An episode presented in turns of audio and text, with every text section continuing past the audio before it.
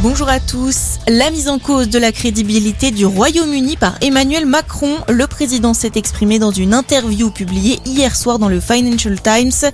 Il a appelé le Premier ministre britannique au respect mutuel sur la question notamment des licences de pêche suite au Brexit.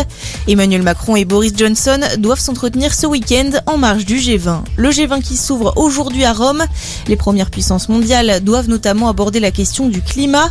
À la veille de l'ouverture de la COP26, le président du Conseil italien, Mario Draghi, a déjà exprimé son souhait d'un engagement sur une limitation de la hausse des températures à 1,5 degré maximum. Les États membres du G20 représentent 80% des émissions mondiales de CO2. Le Conseil d'État valide la fin de la gratuité des tests. La plus haute juridiction administrative en France estime que cette mesure n'est pas disproportionnée au regard de ses objectifs de santé publique. Une mesure justifiée également par l'accès à la vaccination gratuitement et le poids financier de la prise en charge du dépistage par l'État. Pendant ce temps, les États-Unis autorisent les vaccins pour les 5-11 ans. L'Agence américaine des médicaments a validé hier le sérum de Pfizer pour les plus jeunes. Une décision qui concerne 28 millions de petits Américains une autorisation suite à l'examen de résultats d'essais cliniques menés sur plusieurs milliers d'enfants.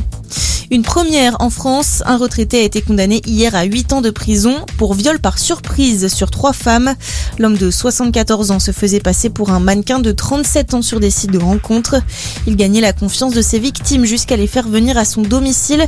Il leur bandait alors immédiatement les yeux pour avoir des relations sexuelles avec elles. Le Niçois a annoncé faire appel.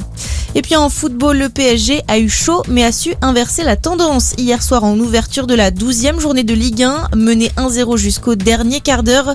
Les Parisiens se sont finalement imposés 2-1 au Parc des Princes face à Lille. Voilà pour votre point sur l'actu. On vous accompagne toute la journée.